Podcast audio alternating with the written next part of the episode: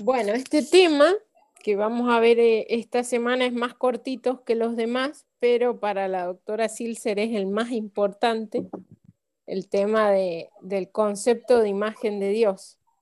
Ella dice, dice, ser creados a imagen de Dios significa que somos seres amados por, quien, por quienes somos, no por lo que hacemos.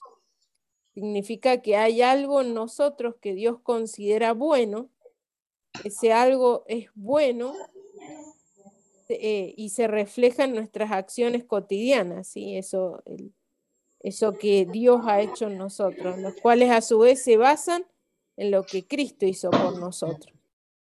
Dice, cuando dependemos de la voluntad de Dios, la que se fundamenta en su verdad y es guiada por el Espíritu Santo, abunda el fruto del Espíritu en nuestra vida y en el cuerpo de Cristo funciona armoniosamente. Este concepto de, de imagen de Dios, ¿cómo les fue? ¿Habían pensado un poco en esta forma cuando hablaban de la imagen y la semejanza de Dios? ¿Quién va? ¿Quién va primero? Dale, dale, Hernán. Dale primero. Bueno.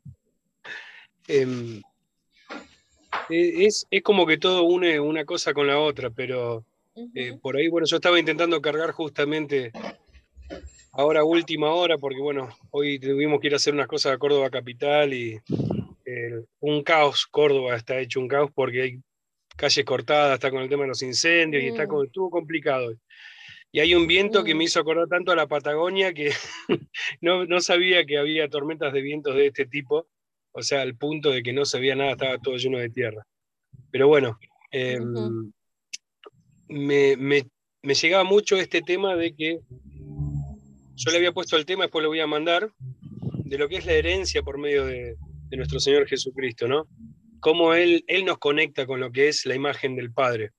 O sea, la imagen más importante que nosotros podemos, sobre todo cuando habla del Señor Jesús y nos refiere a la estatura, cuando dice la estatura de Cristo, eh, se refiere a una medida, o sea, es hay un estándar, digamos, por llamarlo de alguna manera, por ponerlo en palabras criollas. Hay un estándar que nosotros tenemos que alcanzar y la imagen y semejanza que nosotros tenemos, los cristianos, o sea, los que seguimos a Jesús y lo tomamos como nuestro Señor, como nuestro Redentor y como nuestro Maestro, es vivamente la imagen de Él en sí. Y encontré un montón de versículos donde todo el tiempo refiere que nuestro Señor Jesús, o sea, obviamente, como, o sea, es el verbo hecho carne, ¿no es cierto? Y, nos sobra evidencia, digamos, del comportamiento de Él.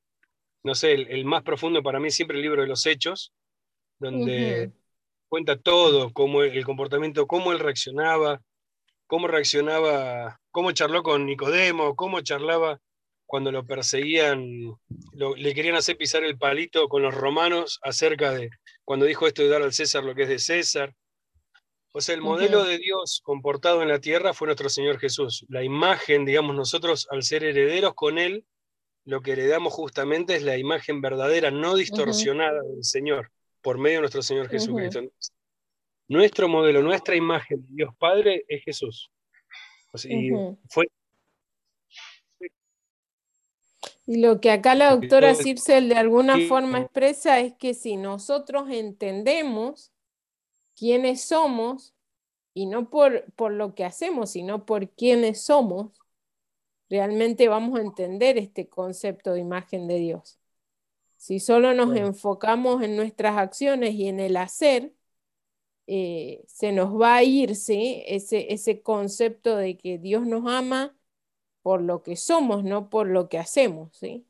Si reflejamos su imagen ya porque somos hijos de Dios, ¿no?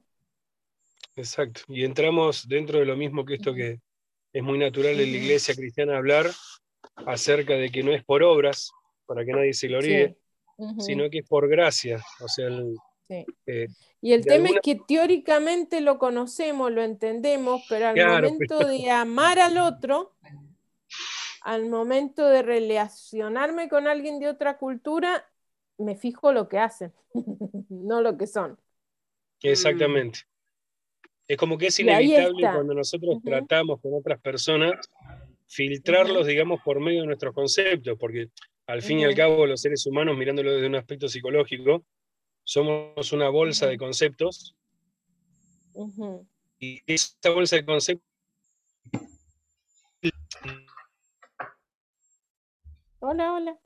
Los perdimos, están por ahí. Ahí está, nos quedamos. Hola, hola. Ah, ya se van. Juan, Mónica, ¿cómo hola, con el tema de la imagen de Dios? Bueno, nosotros eh, nos tomamos el, el tiempo de reaccionar en orden cronológico, ¿no? Lo que significaba específicamente en el libro de Génesis esa declaración de haber sido creados a imagen y semejanza. Porque mm, entendimos que en todo caso la razón por la que, el Señor no quiere que construyamos ninguna imagen para adorar es porque ella depositó esa imagen en nosotros. Y supongo que hasta antes de que, entrase el pecado en el huerto del Edén no había ningún problema, la imagen del Señor se reflejaba en nosotros y nosotros en el Señor. Y que bueno, producto de la caída esa imagen fue distorsionada entiendo el enfoque que, decía recién Hernán, que Jesucristo viene en nosotros a restaurar esa imagen de Dios, pero nos quedamos ahí en Génesis eh, pensando en la, misión de Dios, ¿no? Si ya el propósito de Dios era crear una familia para a través de eso eh, hacer que todo el mundo y que toda la creación le adorase, ya ahí estaba eh, concentrado en ese hecho del de primer hombre y primera mujer creados a esa imagen, el deseo de que esa imagen fuera portada a nosotros, llevada hasta lo último de la tierra, ¿no? Eh, no solamente ejerciendo el cuidado de la creación, no solamente dominando y tomando decisiones en nombre de Dios, eh, sino también llevando eh, la, imagen de Dios para que el que nos vea a nosotros también le vea a Él. Y es ahí que no tiene sentido ninguno la división cultural o el creer que, por ejemplo, pensaba, en el fracaso de Israel como nación intentando retener a Dios para ellos mismos. O sea, no entendiendo esa misión. No entendiendo, no es verdad, sí, sí. Pero sí, es por ahí, Moni. Aquí está tu hoja esta, Moni. Uy. Estaba buscando el pasaje de, Hechos que, nos mandaste a... A ver. No, Efesios, era. Ah, cierto, Efesios. Efesios 4, 17 al 24 donde hablaba un poco de, de la imagen de Dios en nosotros, ¿no? pensando, pensando un poco en, en, todo lo creado por Dios, porque mm. nada, nada que ha creado Dios eh, fue imagen a algo, sino que Él lo creó a, a lo que Él creía conveniente y bueno para, para la vista, ¿no? Y después culminó realmente haciendo la eh, la imagen semejanza en el hombre, donde fue realmente la obra más eh, especial para Dios, ¿no? Eh, como, forma de, buscar ese, esa gratitud del hombre para con Dios también, ¿no? Lo entendí por ese lado. Sí, sí, sí. Me gusta mucho ese pasaje, ¿sí? En, Efesios 4, del 17 al 24, eh, es muy claro cómo se refleja Dios en nuestra vida y los cambios que Él quiere que hagamos. Me gusta mucho cuando en el 24 dice, pónganse la nueva naturaleza creada para ser a la semejanza de Dios, quien es verdaderamente justo y santo. Y esa, esa, esa comparación, ¿sí? De la justicia de Dios y la santidad de Dios, ¿sí? Eh, a mí me pasó de relacionarlo también, no sé si a ustedes les pasó, compañeros, con 2 Corintios 3, 17, 18, cuando dice que somos transformados por la, de gloria en gloria, eh, según la semejanza del Señor. O sea, eh, viéndonos en un espejo, en el espejo del Espíritu y de la palabra, es donde está la fuente de esa imagen que obviamente al ser distorsionada se necesita redimir o restaurar. Y lo que la doctora Circe plantea es que mientras más interacciones nosotros tengamos con personas de otra cultura, vamos a entender más este concepto de, lo que significa la imagen de Dios. ¿sí? Voy a poner un ejercicio, espero que... Eh, ahí voy a compartir pantalla. No lo tengo ahí. Esperen un segundo. Ya lo tenía abierto. Acá está. Mira. Eh, vamos a ver el ejercicio que les iba a hacer la semana pasada y me había adelantado. Ahí estamos. Muy bien, acá. Si lo pueden trabajar los cuatro, tal vez trabajen los dos y dos. Y después compartimos, ¿sí? Entonces le han hecho 6 del 1 al 7.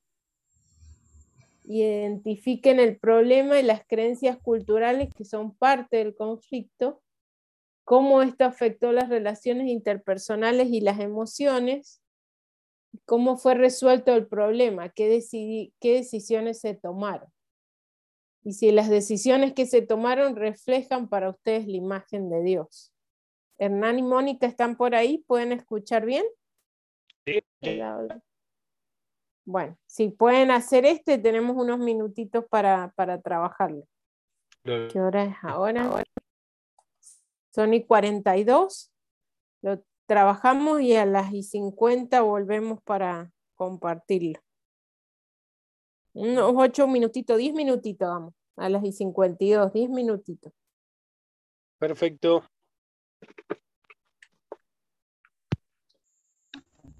Muy bien, ¿están por ahí? Estamos, estamos. Conversemos, conversemos. Hace un frío acá. Que está calor y de decía por traer una estufa yo. es que estoy en la parte de atrás de la casa. Bien, hecho 6 del 1 al 7. ¿Qué, ¿Qué pasó? ¿Cuál problema hubo? Y hubo un enfrentamiento ahí entre los cristianos judíos y los gentiles, los de habla griega, reclamaban la misma atención que recibían las viudas ya un poco por, por costumbre entre los hebreos, pero al ir creciendo la iglesia las, las hermanitas de habla griega que se acercaban, las gentiles reclamaban esa ayuda y hubo murmuración de que se le atendía a unos y a otros no. Ese hubo problema ahí. A ver, alguien más que me diga cómo esto afectó las relaciones interpersonales y las emociones.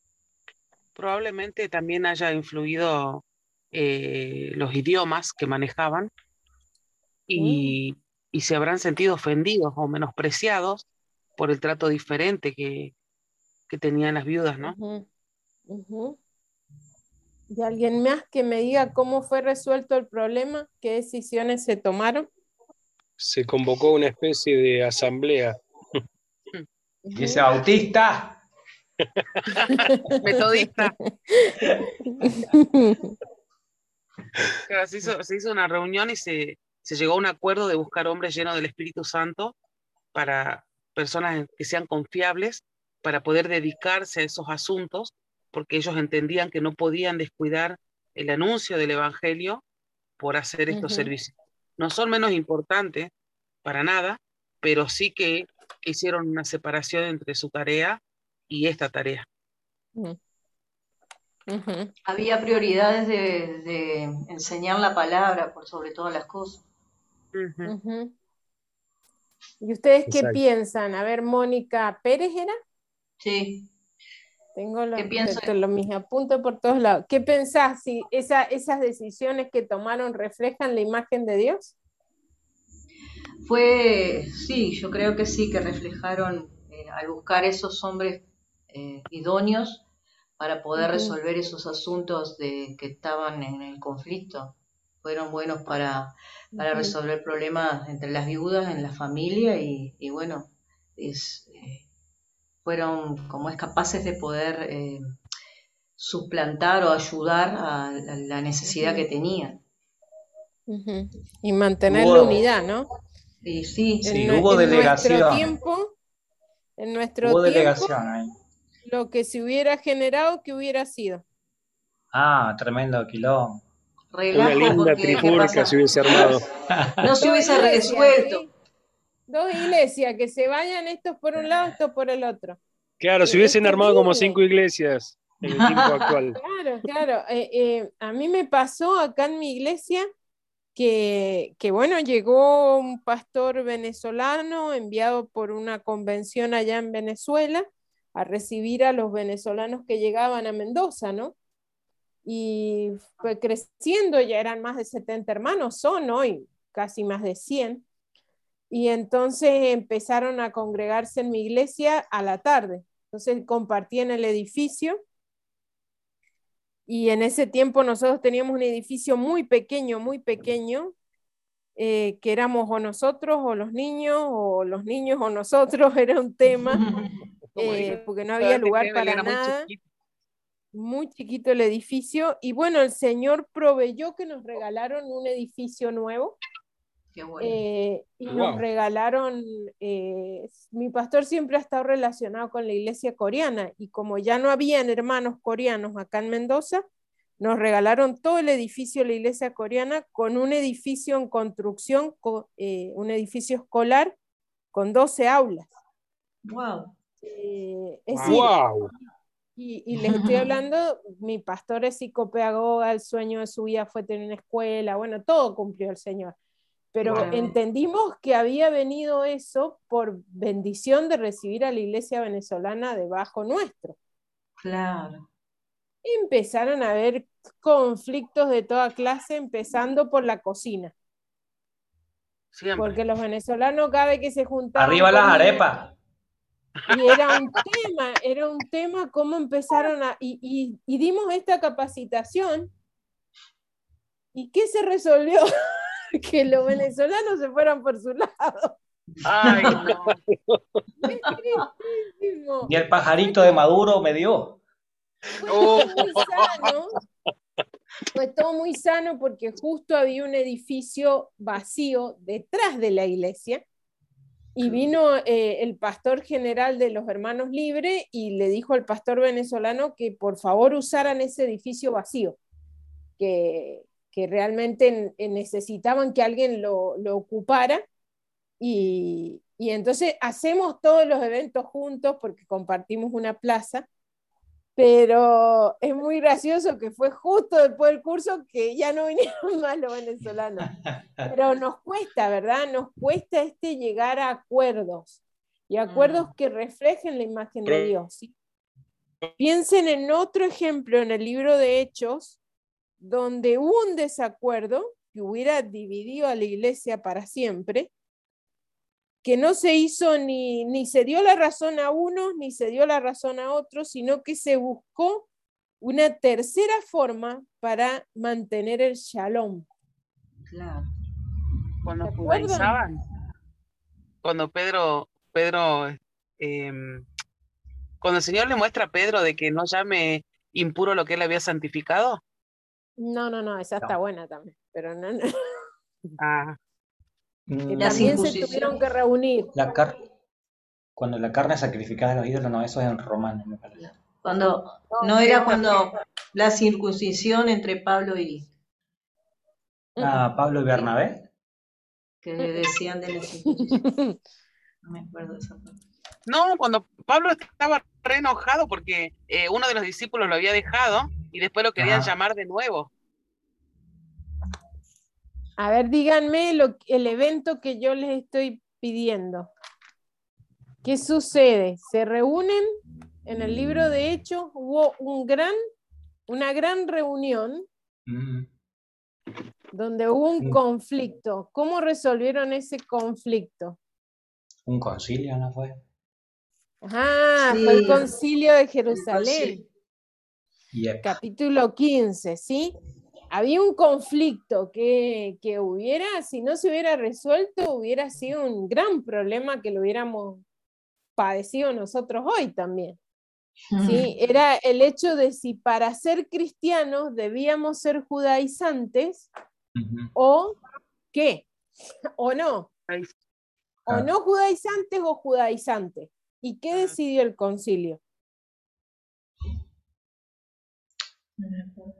De que lo que, lo que le dictara la conciencia en ese momento. No, no, no, ellos fueron muy específicos, al punto que se escribieron cartas para después comunicar lo que el concilio había decidido.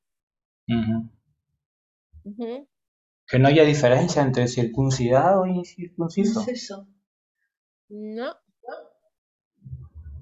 ellos deciden. Entonces pareció bien a los apóstoles y a los ancianos con toda la iglesia elegir de entre ellos varones y enviarlos a Antioquía con Pablo y Bernabé, a Judas, quien tenía por su nombre Basabás, y escribir por conjunto de ellos. No, no, no, no. Eh, lo que se decide, porque vas a leer todo el capítulo, después léanlo, después léanlo, ¿sí? Pero lo que se decide, definitivamente. en un sentido, después léanlo porque no, está muy bueno y es muy clave.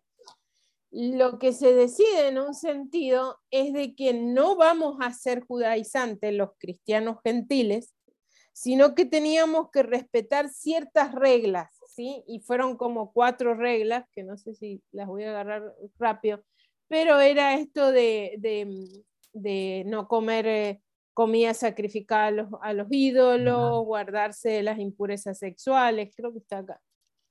Em, deben abstenerse de comer alimentos ofrecidos a ídolos, de consumir sangre o la carne de animales estrangulados y de la inmoralidad sexual. Si hacen esto, harán bien. Es decir, que no se dijo ni no, no tienen que no tienen que ser judaizantes o tienen que ser judaizantes, sino que hubo una tercera opción que dejó a todos en paz. ¿Sí? Y realmente fue algo que reflejó la imagen de Dios, fue una decisión que reflejó la imagen de Dios. Tomaron Santiago, que era el que lideraba el concilio, el hermano Jesús, tomó muy en serio este tema y, y lo resolvieron de una forma que trajera este shalom, ¿sí? La autora Silser escribe en la página 19 del libro, dice, el resultado que la imagen de Dios funcione como Él desea, será una comunidad en la que el carácter de justicia, de rectitud, de fidelidad y amor de Dios haga posible una comunidad shalom. Esta comunidad shalom practique el arrepentimiento, el perdón y la reconciliación exhibe el fruto del Espíritu, funciona como el cuerpo de Cristo y resuelve los conflictos bíblicamente. Después sigue Shalom, la palabra hebrea para paz se refiere no solo a la paz externa, es decir, lo opuesto a la guerra, sino también a un estado interno. El bienestar o la, plenitud de un individuo es completamente alcanzable solo dentro de la totalidad de la comunidad la rectitud y la justicia aseguran la salud general y el bienestar de la comunidad en su conjunto. Es decir, que no podemos llegar a tener paz nosotros si la comunidad en la que nosotros nos movemos, una comunidad de fe, un equipo de trabajo, no experimenta este shalom. Este shalom tiene que ser algo comunitario, ¿sí? o en el caso de una familia, ¿sí? todos tienen que estar en este, estado de decir, bueno, vamos a llegar a acuerdos de shalom, acuerdos de paz, ¿sí? de, que realmente los frutos del Espíritu se manifiesten y se refleje esa imagen, esa imagen de Dios. Muy bien, vamos a seguir con la que viene. Ah, no, eso ya lo hicimos. Espérenme que yo acá no veo las páginas. Ya sé, voy a dejar compartir para ver la página. ¿Quedó claro, Margo, entonces en qué se reflejó la imagen de Dios o salimos muy rápido de esa respuesta? No, no, no. Sí, lo, contestaron bien. Ajá. 69. Ah, ya lo vimos. Eh, muy bien. 69. Deme un segundo. Por alguna razón no lo veo. Ya decimos eso. Muy bien. Vamos a ver esta. ¿Qué dicen esta? La vamos a hacernos, vamos a hacerla todos juntos. ¿Sí? Vayan pensando, ¿cómo piensas que tus creencias culturales determinan tu proceso de toma de decisiones? ¿Y cómo puede esto impactar tus relaciones multiculturales? ¿Somos realmente flexibles? Y no solo porque lo digamos nosotros, lo dicen las personas que conviven con nosotros. Esto me lo enseñó una experiencia muy dolorosa que tuvimos como familia. Mi hermano estuvo preso por casi cuatro o cinco años. Eh, y mm, él hablaba y siempre nos decía y nos hablaba mal de la gente. Ellos eran siete en la misma celda. Eh, tenían cuchetas de tres eh, empotradas así en la pared de cemento y había uno que dormía en el suelo Y él siempre hablaba mal de la gente, ¿no? Y yo decía, pero si yo te conozco a vos, entre mis adentro, yo he vivido con vos. y ahí yo pensé, ¿qué tan buenos somos para que las personas convivan con nosotros? Porque somos buenos para marcar cuando los otros son difíciles para convivir con ellos, pero ¿qué tan bueno soy yo para convivir con otra persona? ¿Qué tan bueno soy yo para escuchar a otra persona? ¿Qué tan bueno soy yo para reconocer que, puedo estar equivocado? ¿O defiendo mis opiniones a morir sin importar la relación que yo tengo enfrente? Eh, ¿Qué tan bueno soy yo para dar lugar a otro? Para ser yo menos que otro. ¿Qué piensan ustedes de eso? Creo que sería honesto decir que ninguno nace eh, sabiendo cómo ser flexible. Creo que empezamos a ser flexibles después que chocamos, ¿no? Y, mm. y que en algún momento eh, nos dimos cuenta que, que, hemos lastimado, herido, juzgado en base a lo que dice la doctora Silser, ¿no? El SHJBC, o algo así. Pero lo, lo, cierto que es justamente el interactuar con otros que son distintos, con el diferente, como decía Leti en el dicot anterior, que nos damos cuenta que somos bastante crueles juzgando en base a lo que para nosotros es correcto, lo que nosotros es limpio, lo que nosotros es verdad, ¿no? Y esa flexibilización no viene para mí, siendo honesto, si primero tuvimos un choque donde alguien nos hizo saber que, que, le, que le herimos, que dañamos una relación. es como que nunca aprendemos. sí, dale, Hernán. No, que tiene mucho que ver con la capacidad que uno va desarrollando, o sea, la experiencia y vida que uno va teniendo. Respecto a esto que hoy en día se usa mucho el término negociación, porque tal cual como decía recién Juan, vos empezás, eh, es como cuando sos chiquito, te da los primeros golpes, entonces ya sabes para dónde tenés que apuntar cuando caminás y de esa manera, digamos, es una naturaleza del ser humano, eh, eh, el ir esquivando después los obstáculos, pero primeramente chocando con ellos. Sí. Pero bueno, y es como que tenemos que ser conscientes. Y yo tenía ese problema de, a veces no saber escuchar a las personas y, pasé unos 15 años trabajando mucho en este tema, de aprender a escuchar a otro. Y hace unas semanas atrás estaba en México y estuvimos trabajando seis días en una mesa de trabajo con dos norteamericanos, un suizo, una brasilera, una puertorriqueña y yo.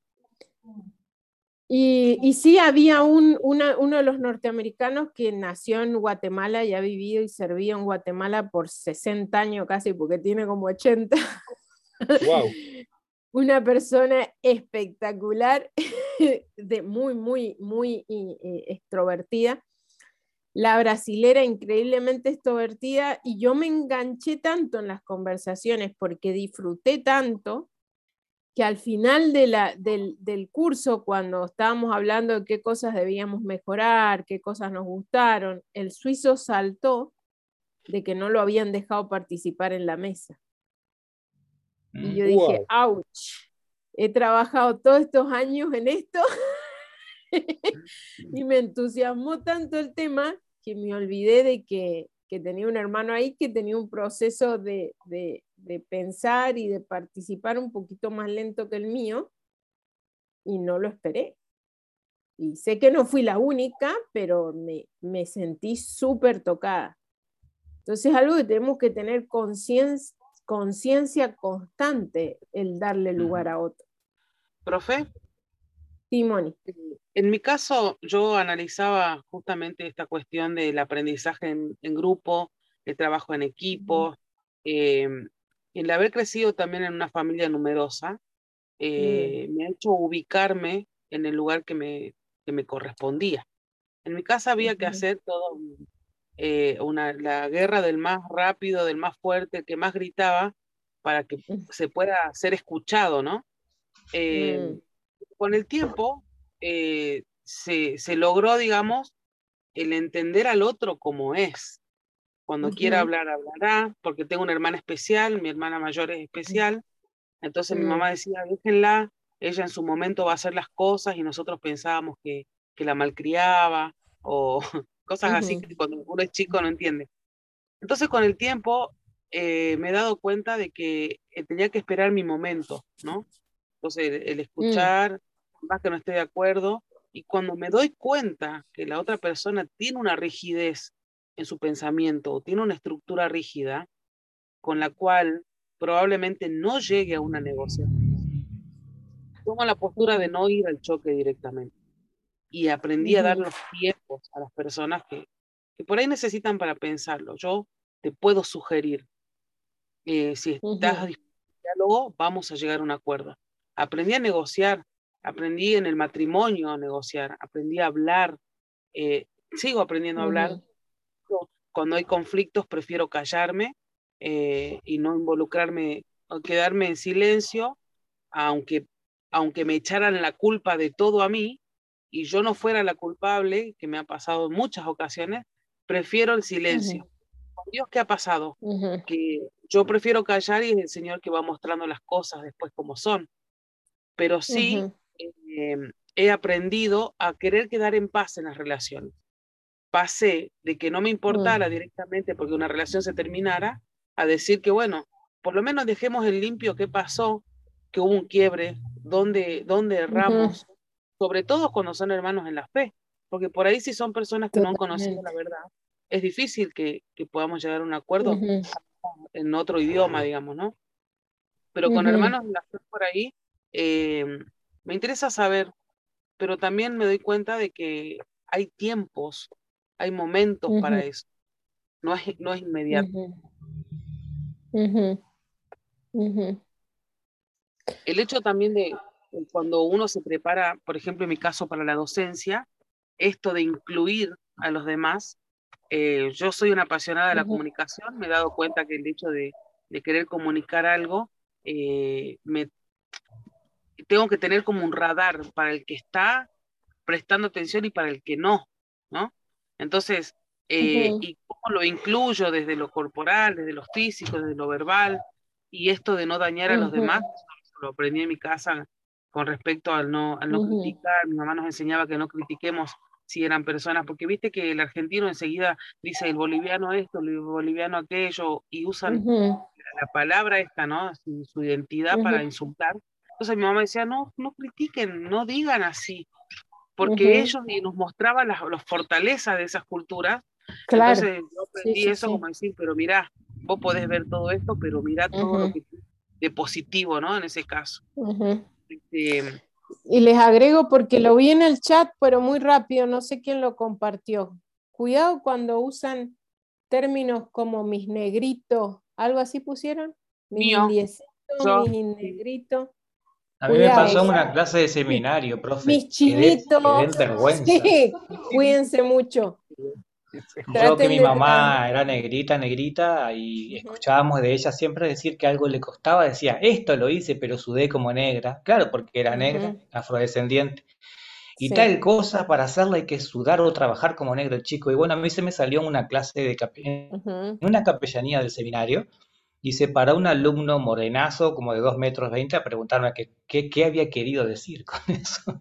Eh, de grande ya pasé el calor de mi vida, o sea, éramos amigos y lo hizo una buena para que yo aprendiera a no ser tan bruto y bestia.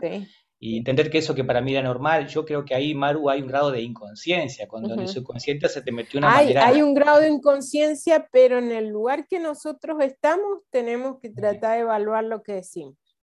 Bueno, en mi caso, no, yo no ignoro lo que usted dice. No hacerlo. Eh, no ignoro porque lo puse a sabiendas. ¿Por qué? En primer lugar, contextualizando, ¿no? Estamos hablando entre argentinos, donde decir, che, negro, estamos en Córdoba. Mi esposo es, tiene barba colorada. Sí, sí, sí, pero te digo, hay una, me pasó en una conferencia misionera que una misionera dijo, que sirve en la China, porque yo amo mucho mis chinitos. ¿Sí? Y es muy feo. Y vos decís, es una conferencia misionera, y claro, ella ya lo usa tanto en el ambiente familiar que lo dijo en una conferencia misionera. Entonces, cuidemos, esto no es por lo que dijeron, chicos, yo entiendo el contexto, todo, sí, entiendo, no se preocupen. El tema es, tenemos que empezar a, a sacar esos juicios ¿sí? porque son juicios, eh, desde ya de nuestro vocabulario, porque expresan paternalismo, porque expresan estereotipo, porque nos, porque nos van a traicionar como le traicionaron a Juan en un ambiente que no debemos hacerlo, porque yo ya tengo mi opinión de cómo ve esa misionera a la gente en China. No los ve como igual, no los ve como los mismos creados que Dios, que ella. Pero ¿qué es lo que expresa decir, eh, profe, digamos, para usted en su concepción o desde lo que usted aprendió? ¿Qué es lo que expresa decir? Eh, ¿Qué es lo que se interpreta cuando uno dice mis chinitos, mis negritos, porque por ahí... Paternalismo, eh, paternalismo. La, propiedad. Ellos son menos y vos sos más. Claro, pero no es tomado... Eso decís de tus hijitos. Con todo el cariño y el amor del mundo hablas de acá. Acá en el Chaco se hizo eh, popular un trabajo muy lindo de la misionera Alba Montes de Oca y el título del libro creó una pequeña brecha entre los propios tobas porque el título del libro es Mis tobas y yo o mis tobas y Dios. Mi Dios, mi Dios y mis tobas. Mi Dios y mis tobas, algo así, sí, sí. Claro, pero no, ahí no hay un concepto de minoridad. Mm. Cuando yo hablo de mis hijitos, de mis niñitos, de mis sobrinitos, yo estoy marcando una distancia, ¿sí? Y eso es paternalismo. El paternalismo es algo que le hemos criticado a todos los misioneros, pero es lo primero que hacemos nosotros cuando llegamos al campo es ver a la gente como sucia, como menos, como, sí, como pocos espirituales, como poco civilizados, ¿sí? Por ahí, por ahí. yo, profe, yo diciendo, quiero dejar en claro algo. Eh, ¿Por qué? Porque en mí, desde mi concepción, y vamos a poner lo que venimos, lo que venimos estudiando cultural, en mi expresión, lo que yo, eh, lo que quise expresar es el amor que tengo. Sobre todo cuando me refería a mis, a mis eh, negritos, fue por los niños abandonados en la calle. Entonces, Yo digamos, te entiendo, te no entiendo, pero cambialo, porque expresa un sistema de juicio que vos tenés. Es una forma en que vos tenés de mirarlos a ellos, ¿sí? Y que ellos el día de mañana lean eso, vean eso, sientan eso, no los reconoce a ellos como iguales ante Dios. Entonces tenemos que cambiar ese sistema de juicio que porque yo lo siento, porque yo lo interpreto, lo, yo estoy interpretándolo, yo tengo que ver cómo ellos lo van a interpretar. ¿sí? Por más que se y, y, en general, y en general, ¿sí? porque yo, yo te lo escuché y te lo puede haber escuchado otra persona yo te entiendo el contexto, pero lo puedes decir en un contexto donde realmente no se, no se reciba bien. Claro, pero... Entonces es mejor cambiarlo. Por ahí es mejor cambiarlo. Una, observación. Em, porque hay dos conceptos acá que estamos tratando que son muy diferentes. Y una cosa es, digamos, desde el momento en que uno lo dice, en el caso de, por ejemplo, que lo está diciendo mi esposa porque yo la conozco, es un internalismo lo que está diciendo, porque como ella es morocha, es como decir mis hermanos. O digo yo mis hermanitos, me refiero, digamos, a mis hermanos. Es una cuestión interna de decir yo soy parte de ellos, digamos. En ese sentido le digo porque por mi señora es morocha y Pero necesito una interpretación. y no siempre esa interpretación va a estar, va a haber lugar para esa interpretación. Entonces es mejor no usarlo. Claro, claro. No sé si me entienden. No, sí, sí, sí. Desde el Síganlo usando si ustedes quieren. Sigan usando. Ahora yo les digo, es algo que en, la obra misionera estamos tratando de cambiar una perspectiva total de cómo se viene haciendo misiones. Yo ya no voy a hacer, yo ya no voy a, a, hacer cosas por ellos, yo voy a servirlos a ellos y a empoderarlos a ellos para que ellos hagan las cosas por sí mismos. Y en el mundo de la traducción bíblica se refleja mucho más que en cualquier otro ministerio. Ya no los extranjeros hacemos traducción de la Biblia, capacitamos a los locales y ellos son los traductores y nosotros nos tomamos el palo y nos vamos. Claro. Maru, igual la palabra empoderamiento tendría que ser sometida a revisión, porque queda como que yo llevo el poder y que la tengo clara. No, no, no, pero yo le llevo las herramientas para que ellos se defiendan. Y chao. en el área que yo voy a trabajar. Entonces, no quiero que esto se lleve a un debate porque no es mi intención. No, no. Lo que quiero es que ustedes cambien el vocabulario de juicio que a veces tenemos, ¿sí?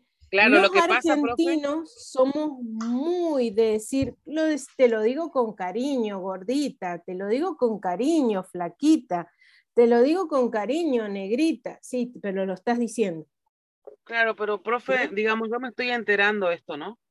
¿Por qué? No, Porque... tranquila.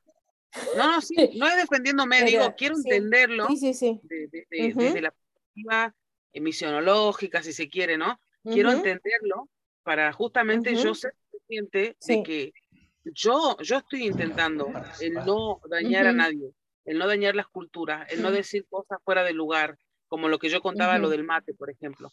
Entonces quiero entender por qué puede sonar tan fuerte. Y por eso fue mi pregunta, digamos, ¿no? Sí, sí, sí, y tiene que ver, marca la identidad. Vos pensás, a mi mamá le dijeron negrita toda la vida y se sintió toda la vida una negrita. Y no solo era con el concepto de soy la negrita, soy menos que las otras. ¿Me entendés? Entonces, pero me lo decían con cariño, te va a decir ella. Pero yo sé por la forma de vida que ella ha llevado que ella lo asumió en su identidad. Entonces, se lo dijeron con cariño toda la vida, pero no se lo explicaron.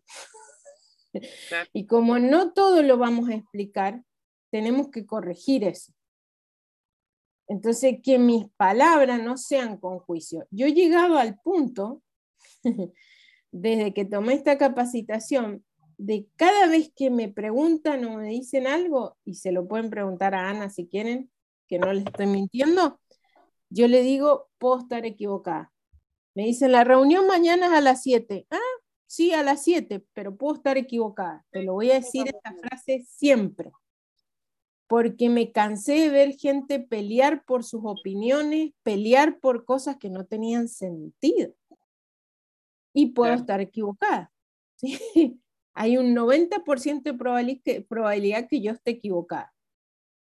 ¿Sí? Y eso ya suaviza las relaciones, suaviza. Entonces, hay, eso yo lo tuve que cambiar en mí. Entonces, tenemos que ir cambiando formas culturales que traemos, y como argentinos tenemos muchas, y como uruguayos me imagino que también, que las vemos como naturales, las hemos naturalizado, ¿sí? Pero que no son bíblicas, ¿sí? Claro. Vos pensás, Jesús le diría, che, negrito, negrito querido, le diría, no se lo diría. No, y en el caso de cuando dice la, cuando le dice hijitos míos, pero son que la palabra espirituales. ¿eh? Lo plantea como sus hijos espirituales, ¿sí? Hijitos míos, le dice. Y eso no, una metáfora que Pablo usa de que los parió a los hijos, sus hijos espirituales, ¿sí? Eh, habla de sus En ese caso sería lo mismo. Sería lo mismo, porque sería él está usando una metáfora. ¿sí? Él está usando una metáfora y está explicando lo que le está eh, expresando. Y hay un contexto que nosotros no conocemos de familiaridad que había entre él y sus discípulos. claro, pero cuando nosotros nos exponemos a una cultura diferente, que ese es el en definitiva el objetivo de la materia, nos conviene eliminar todo eso de nuestro vocabulario y después mirar qué es la palabra equivalente. Yo puedo llegar a, una relación personal, muy bien, Juan, puedo llegar a una relación muy personal con uno de ellos y puedo llegar a usar un término, un término así amistoso. ¿Sabe lo que ocurrió, por ejemplo, con los hermanos Tobas? Es que ellos lo hicieron con nosotros. Tuvieron la confianza de ellos de referirse a nosotros con un diminutivo o con un término de eso. Decimos, bueno, ahora yo tengo el derecho también de devolverle pero asegúrate, porque vos no sos local. Claro, viste, no es de buenas a primeras, sino que ocurre con el tiempo. Asegúrate porque no sos local. Entonces ellos pueden tomar algo, ¿sí? Pero no quiere decir que te den el pie que vos te tomes lo mismo. Claro, y con esa persona únicamente, ¿no? Claro, entonces hay que, tiene que haber relaciones, amistades, pero es mejor para no meter la pata, yo soy de la teoría de que meto la pata demasiado, por eso no me fui al mundo árabe, eh, entonces, para no meter la pata, es mejor corregirse, ¿sí? es mejor eh, eh, entrenarse, ¿sí? y entrenar a nuestros hijos y entrenar a la, forma en que nosotros nos comunicamos por sanidad, ¿sí? Sí. porque eh, hoy día mismo venía, yo, yo llevo a mi mamá a, a, un centro de día de salud mental y venía con una chica que estaba internada y, y, ella misma expresaba de cómo la llamaban y lo que significaba para ella cómo la llamaban, si la llamaban por el primero o el segundo nombre. Y vos decís, un nombre, que la llamen por el nombre, no te estoy hablando de diminutivo, para ella ya eso causaba un efecto emocional en su vida. Entonces, estamos muy marcados por las formas de, en que nos, nos, habla la gente, ¿sí? Eh, eh, y los argentinos es, es peor todavía. estamos potenciados, somos muy discriminadores en un montón de aspectos de nuestro trato hacia la gente. Entonces tenemos que cuidarnos para no caer, sino caer en, en, cometer un error, como decía Juan en un seminario.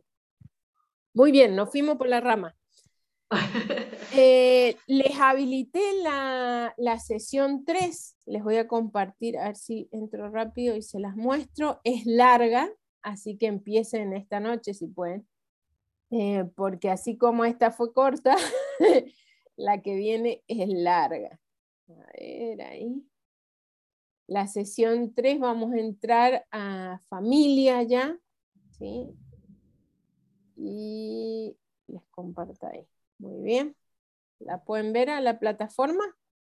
Sí. Muy bien, ya vimos sesión 2, yo ya les habilité la sesión 3, la casa de la niñez. Dice, la crianza y la infancia, además del idioma, la cultura, la socialización, la religión, la historia, la economía y las experiencias personales, moldean a las personas. Este curso se enfoca principalmente en el impacto que tienen las preferencias culturales formadas durante la infancia, porque se han demostrado que ellas tienen influencia en las relaciones multiculturales del presente.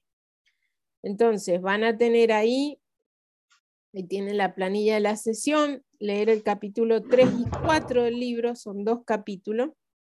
Hay un trailer de una película, si quieren ver la película creo que está en el YouTube. Ah, la vimos, los tuyos, está, los míos y los nuestros. Y los nuestros. Influencia, está ahí el video de la clase, ¿sí? Influencia de la familia y la infancia en el desarrollo de tu sistema de hacer juicio y estructura familiar sé todo lo que tiene que ver con crianza, con disciplina y la estructura familiar. Hay dos eh, presentaciones. Y la tarea es hacer el árbol genealógico de tu familia. ¿sí? Trata de registrar la mayor cantidad de generaciones de que tengas información. Sigue las instrucciones para dibujar un árbol genealógico en el capítulo 3 del libro o en el manual también están las instrucciones hacer el plano de tu casa de la niñez donde viviste entre los 3 y los 12 años. Foro, eh, tienen dos foros, ¿sí? Uno de crianza, que tienen que compartir sobre un pasaje bíblico, y la estructura familiar, que tienen que contar un poquito sobre la familia. Así que largo, acá están las cuatro tareas que tienen que hacer principal. Hacer el árbol, hacer el plano, eh, y, los dos foros, ¿sí? Y en el foro pueden compartir, ¿sí? Pueden poner su opinión sobre lo que los otros compartieron también, esa es la idea. ¿Alguna pregunta sobre Sí, yo tengo preguntas, Maru, sobre, la, sobre esta que estamos por terminar, la 2. Específicamente sobre el material de Cielser. Yo sé que ustedes ya están más cielserizados que nosotros porque conocen el material hace más tiempo, ¿no? Pero me pasa cuando leo, igual que cuando leía a Vela, me sacaba las pestañas de a una para poder entender lo que ella quería decir por el lenguaje, ¿verdad? No estaba yo acostumbrado a leer a alguien en ese, en ese nivel. Me pasa cuando leo a Circer, cuando dice, por ejemplo, que la sustancia más importante de nuestra existencia eh, es la, la voluntad. Ahí yo me quedé tildado, o sea, no tengo la obligación, ¿verdad?, de de, pasar, de pasar de largo y decir, ah, esto es así. Hay veces que me pongo a rascar la cabeza y, me tildo y mi esposa me ven que estoy pensando. Lo otro, la concepción que ella tiene del Espíritu Santo que ejerce, eh, digamos, refleja la imagen de Dios en todo lo relacional. Sin embargo, el Espíritu Santo me pareciera bíblicamente como un poco más que eso, ¿no? Como el capacitador, impulsor, el que produjo el denuedo, el que restaura la imagen eh, sí, Pero tiene que ver con lo relacional, los frutos del espíritu en tu vida. El accional del espíritu en tu vida tiene que ver con el cuerpo de Cristo, tiene que ver con la iglesia de Cristo, tiene que ver con tus relaciones. tiene que ver por supuesto que tiene que ver con otras cosas más profundas del ser, pero el mayor, eh, la mayor función que el Espíritu Santo cumple en la vida del ser humano es en lo relacional. Bien. Pero eso vos podés tener tu propia opinión. No, esto no, no, yo de verdad estoy queriendo enriquecer la opinión y poder captar lo que capaz otros están Quiero ver que vos leíste el manual. El tema es el manual. Estamos resumidos decir puede estar tremendamente resumido. El manual es el 1% ah. de lo que es el libro. Entonces sería bueno que pudieras leer el libro, pero claro, no te lo... Me hizo acordar un libro que leí hace años que dice los tres colores del ministerio y dice que, bueno, Dios Padre, Hijo, Espíritu Santo, hay dones para cada uno, porque que una cosa que es tres con... Y ella lo toma... sí, ella lo me gustaría que no me interrumpiera, me gustaría que no me interrumpieras. Sí, sí, sí. Eh, en un libro que leí antes, no, pero todavía no es el tiempo de responder.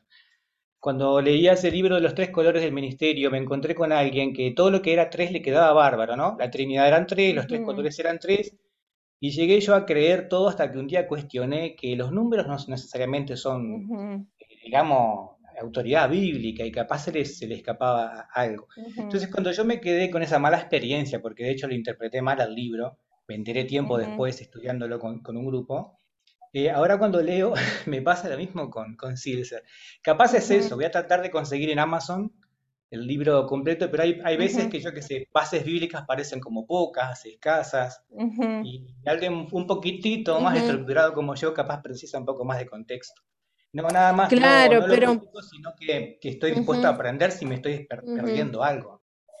Sí, porque es el manual, ese es el tema, pero esto ella lo saca, no es de ella, y quiero sacarte la cita, pero te la busco en el libro, ella lo saca de la teología sistemática. Y lo que habría que ver es de qué autor de la teología sistemática ella toma esto, ¿sí? Y tiene que estar atrás. Es que yo tengo, yo te lo voy a buscar, yo tengo una versión donde no tengo acá la bibliografía pero te busco la bibliografía y tal vez podés ir también a ese autor que ella cita sobre la teología sistemática, pero no es algo de ella, ¿sí? es algo que ella usa la herramienta de la teología sistemática para poder desarrollar lo que el Señor le estaba dando a ella. Pero como les dije al principio, esto es algo que el Señor le dio a ella. Como ella es parte de la organización con que yo trabajo, es algo que hemos desarrollado y, la gracia y es tu herencia, y es tu herencia y la defendés porque es como tu hogar de la niñez teológico y está perfecto.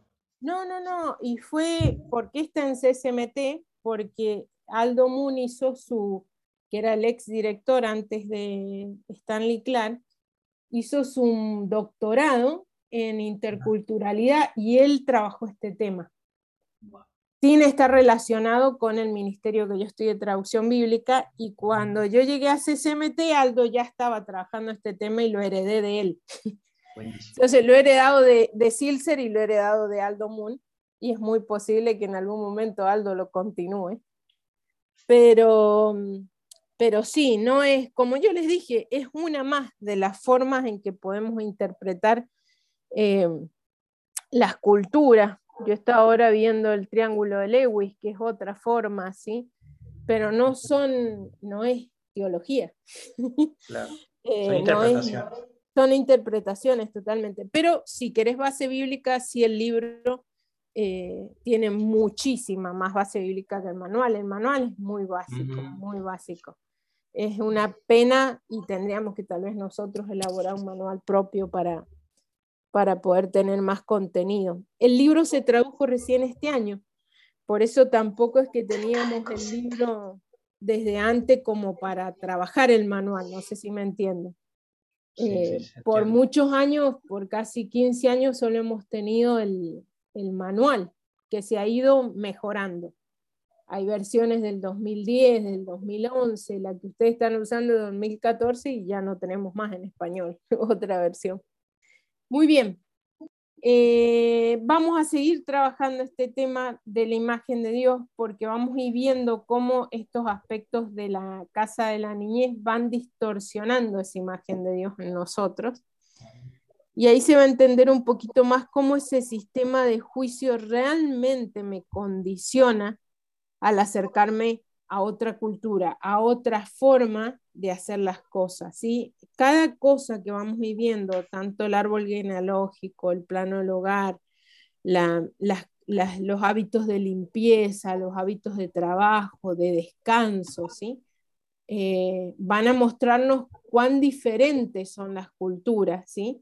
y a veces de casa en casa, como les había expresado, y, y cómo eso va a nosotros mostrarnos cómo ese sistema de hacer juicio trabaja en mí. Esto les va a costar, les va a súper costar a ustedes en la situación que están tomando este curso. No es lo ideal. Eh, cuando nosotros estamos ahí en Campos Blanco en la convivencia, yo les enseño el tema del sistema de hacer juicio basado en su cultura y los chicos empiezan, ese es tu sistema, mientras están cocinando, ese es tu sistema. mientras están comiendo, mientras están limpiando, mientras estamos en, se vuelve parte del vocabulario, ¿sí? Y uno empieza a entender más.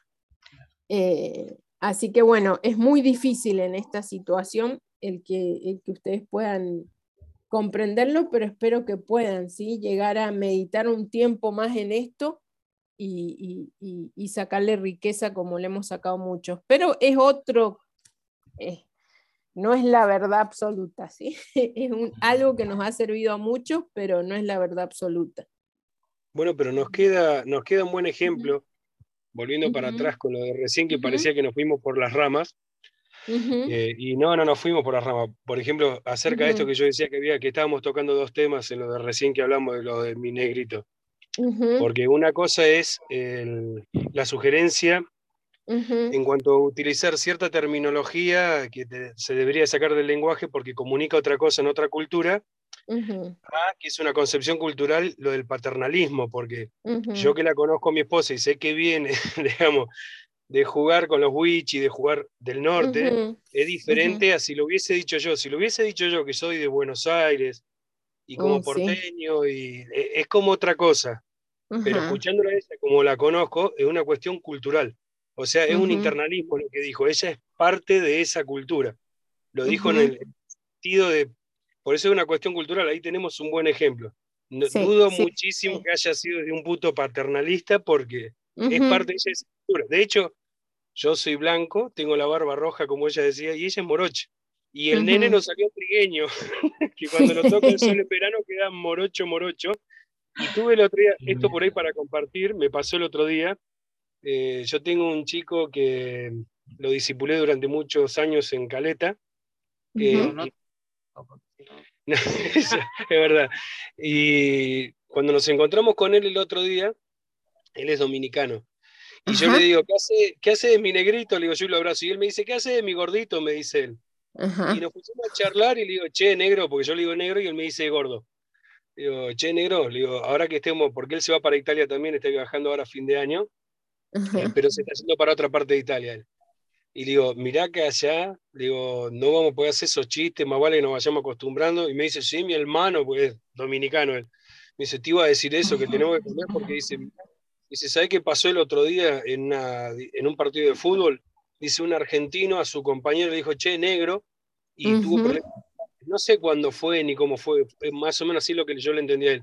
Me dice, así que más vale que nos saquemos la costumbre de, de decirnos así, porque si allá en Europa vos me llegás a decir negrito o yo, porque por ahí él me dice blanquito, dice, lo van a tomar como un hecho de discriminación y podemos tener problemas. Y nos reíamos contándolo como anécdota y me parece que es el ejemplo perfecto acerca de, esto, totalmente. cierta terminología que por ahí utilizamos que en otro contexto, en otra cultura es completamente ofensivo y ya no ofensivo sino ilegal inclusive. Sí, ¿no? Y ahora con la discriminación tenés que cuidarte por todo, ¿sí? Sí. Eh, ah, yo vi un caso ese del fútbol también, pero era otra cosa, creo, pero muy similar. Entonces, sí, tenemos que, en las escuelas, sí, yo, una, una de mis, eh, mis primas, por decirle malcriado a un niño, a un adolescente casi la echan de la escuela.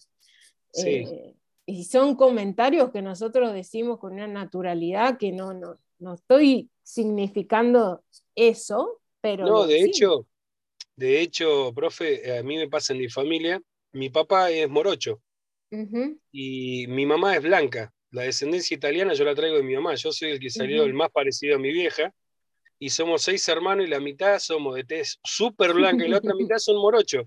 Y en mi familia tenemos por costumbre, le digo, a Dani, eh, Dani, yo tengo un hermanito que es especial y le decimos al negro, porque es morocho.